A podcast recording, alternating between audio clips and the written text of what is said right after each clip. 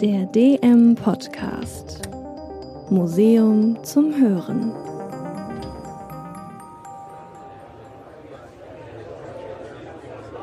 Es ist der 22. April 1845, Paris. 25.000 Zuschauer haben sich auf dem Marsfeld versammelt, wo erst rund 40 Jahre später der Eiffelturm errichtet werden sollte. Im Zentrum ihrer Aufmerksamkeit stehen zwei Orchester. Das eine 45 Mann stark, bestehend aus Oboen, Hörnern und Fagotten.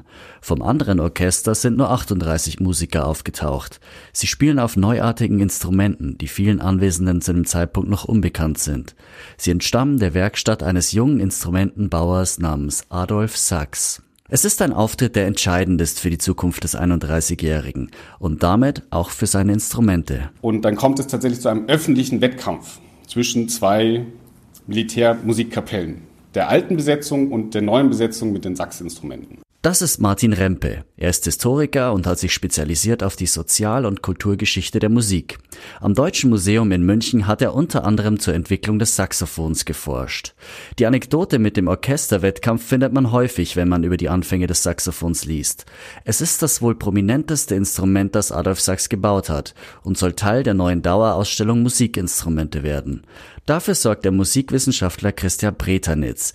Er füllt die Ausstellung mit Leben und kennt sich bestens mit dem Inventar aus, sowie mit den Erfindern dahinter. Sachs war ein gebürtiger Belgier, der in Dinan geboren wurde, 1814. Und schon sein Vater war auch Instrumentenbauer gewesen. Er hatte eine Werkstatt für Metallblasinstrumente und dort lernte auch Adolf Sachs sein Handwerk.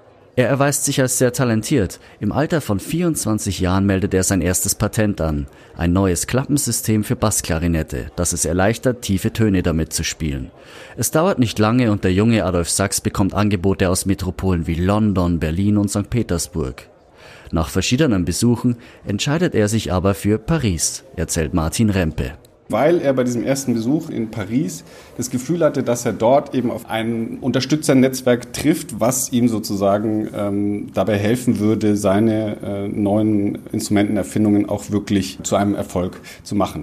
Da wäre zum einen der vier Jahre ältere Komponist Jean-Georges Kastner, ebenfalls ein Zugereister, gebürtig aus Straßburg, der am Pariser Konservatorium studiert hat und sich nach der Heirat mit einer reichen Schauspielerin ohne finanzielle Nöte in den Dienst des Pariser Musiklebens stellen kann. Und zum anderen der mehrfach ausgezeichnete Militär und Adjutant des französischen Königs, Generalleutnant Marie-Théodore de Rimini. Beide greifen Sachs finanziell unter die Arme, so dass dieser 1843 sein Atelier in Paris eröffnen konnte. Das frisch erfundene Klappensystem für die Bassklarinette nutzt er, um an seiner neuesten Erfindung weiterzuarbeiten, dem Saxophon. Schon ein Jahr später, also 1844, kommt der erste Prototyp zum Einsatz. Denn der Komponist Hector Berlioz hat Sachs Arbeit mit Interesse verfolgt und eines seiner Werke für sechs Bläser arrangiert, das er aufführen möchte. Einen Part dabei soll das Saxophon einnehmen. Zum Durchbruch verhilft das dem Instrument noch nicht. Ausschlaggebend ist dafür etwas anderes eine Lücke. Das eigentliche musikalische Problem war, dass zu dem Zeitpunkt klanglich in der Militärmusik, also in der Besetzung, sozusagen eine Lücke klaffte im tiefen Bereich. Die Instrumente haben nicht gut geklungen. Vor dem Hintergrund ähm, sah er im Saxophon eben ein ideales Instrument, um sozusagen diese Klanglücke im Gesamtensemble der Militärmusik, aber auch im Orchester zu füllen. Das sieht auch Jean-Georges Kastner so. Der Musikenthusiast glaubt an den Fortschritt in der Musik und vor allem, er glaubt an das Instrument des Belgiers. Aus seiner Feder stammt die erste Saxophonschule. Und er ist auch der Erste, der ausschließlich für Saxophon komponiert. Wie bei vielen anderen Blasinstrumenten ist es beim Saxophon auch so, dass es unterschiedliche Ausfertigungen für die verschiedenen Tonlagen gibt. Eine Instrumentenfamilie also, vom tiefen Basssaxophon bis hin zum hohen Sopransaxophon. Was damit möglich ist, das hören wir jetzt an Kastners Saxophonsextett aus dem Jahr 1846, gespielt vom Racher Saxophon Orchestra unter der Leitung von Bruce Weinberger 2001, mit freundlicher Genehmigung von Biss Records Schweden.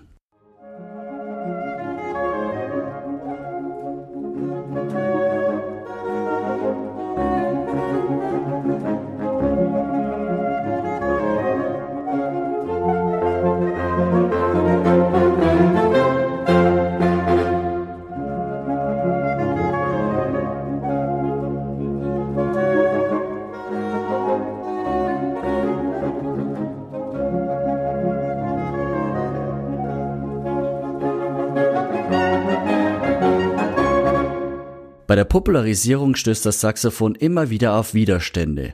So soll das Instrument eigentlich in der Oper Dom Sebastian von Gaetano Donizetti zum Einsatz kommen. Die Orchestermusiker der Opera weigern sich aber. Dem Komponisten bleibt nichts anderes übrig, als das Stück in herkömmlicher Besetzung aufzuführen. Letzten Endes ist es Gönnern wie Kastner und dem hochrangigen Leutnant de Rimini zu verdanken, dass Sachs doch noch Abnehmer findet. Sie ermöglichen es auch Sachs beim König vorzusprechen und sein Instrument vorzuführen. Ihre Absicht ist sehr deutlich. Sie wollen die Militärmusik reformieren, erzählt Martin Rempe. Es gibt ein Konzert und daraufhin ähm, gibt es Verhandlungen, es wird eine Kommission gebildet, es bilden sich zwei verschiedene Lager, die progressiveren um Sachs herum, Kastner und de Rimini gegenüber einem konservativeren Lager. Und dann kommt es tatsächlich zu einem öffentlichen Wettkampf. Es ist der 22. April 1845. Paris, Marsfeld. Langsam beruhigt sich die Menge und beginnt den Platz zu verlassen. Die Orchester räumen ihre Instrumente zusammen. Unter ihnen befindet sich auch Adolf Sachs, der heute spontan für zwei seiner Musiker einspringen musste. Der Wettstreit ist zu Ende und Sachs der Gewinner. Eine schöne Anekdote. Wie gesagt, wenn man zur Geschichte des Saxophons recherchiert, stößt man schnell auf diese Anekdote.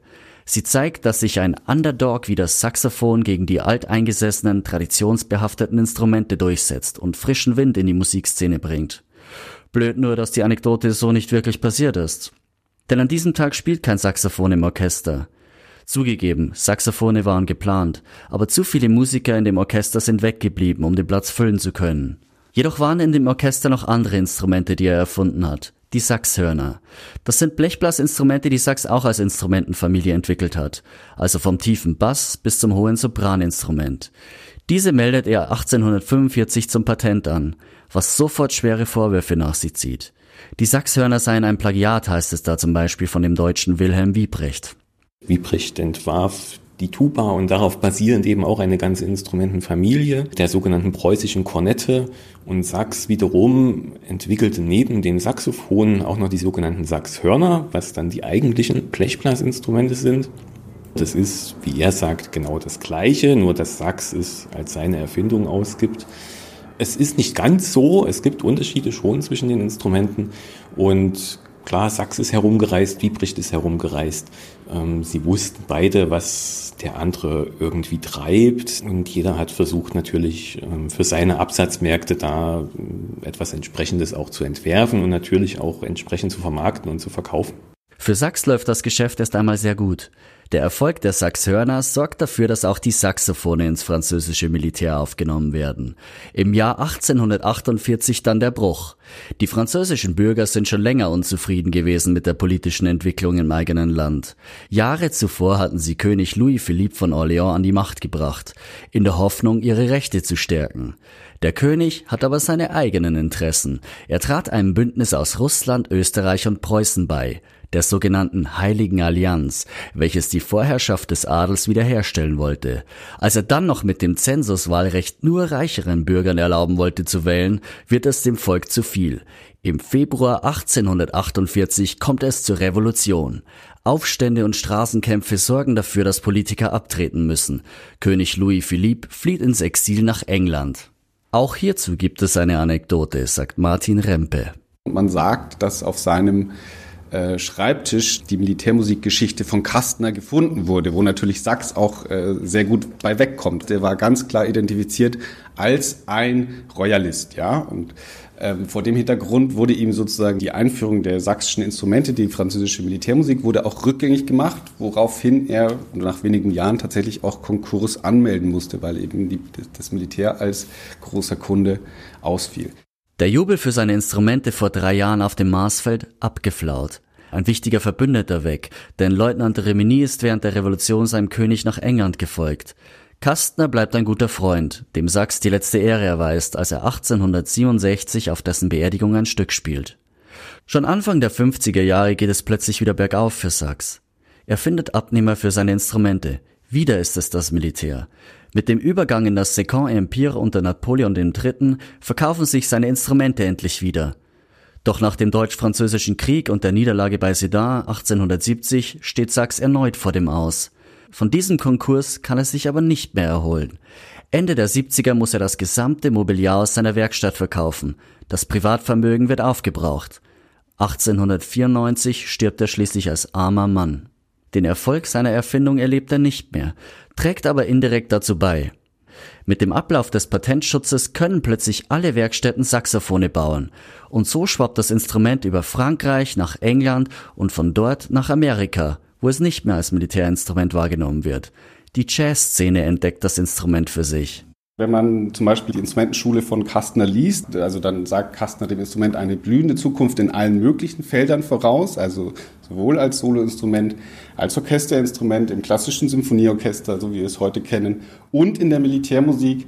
Aber letztlich hat es wirklich eigentlichen Erfolg, selbst auch in Frankreich, nur in der Militärmusik gehabt. Letztendlich ist die Popularität des Saxophons, wie wir sie heute kennen, ist eigentlich wieder ein Reimport des Saxophons aus den USA nach Europa. Und ja, über den Jazz hat sich das dann weitgehend wieder verbreitet und ist eigentlich das ja, Saxophon moderner Form, wie wir es heute kennen. Nicht ganz so modern, aber hautnah können Besucher des Deutschen Museums Original-Saxophone aus der Werkstatt des Belgiers erleben. Denn in der Dauerausstellung Musikinstrumente ist ein Bereich den wegweisenden Erfindern des 19. Jahrhunderts gewidmet, zu denen auch Adolf Sachs zählt.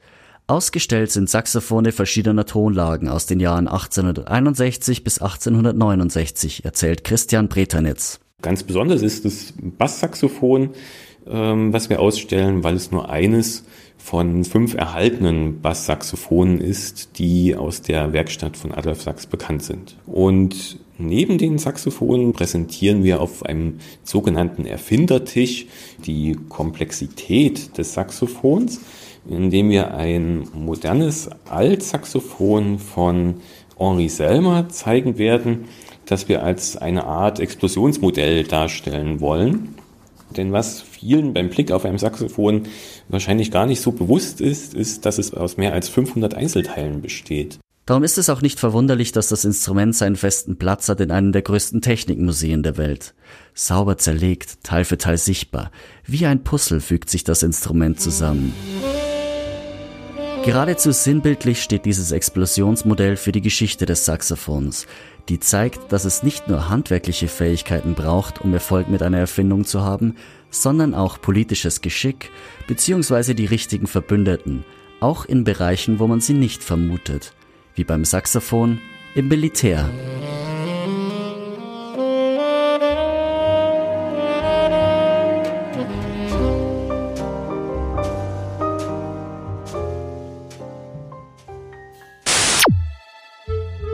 Tischtennis nach Feierabend, Fördergelder von Heisenberg und eine verhängnisvolle Rasur. Die nächste Episode des DM Podcasts dreht sich um den Physiker Wolfgang Paul und seine Erfindung das Synchrotron. Ralf Burmeister vom Deutschen Museum in Bonn zeigt, welche Rolle dieser Teilchenbeschleuniger für die Grundlagenforschung spielt. Das war's auch schon für diese Folge. Schreib uns gerne Bewertungen, lass uns wissen, was dir gefallen hat, was dir nicht gefallen hat und über welche Themen du gerne in Zukunft was hören möchtest. Und wenn dir der Podcast gefallen hat, dann abonnieren doch. Ich sag ciao und bis zum nächsten Mal.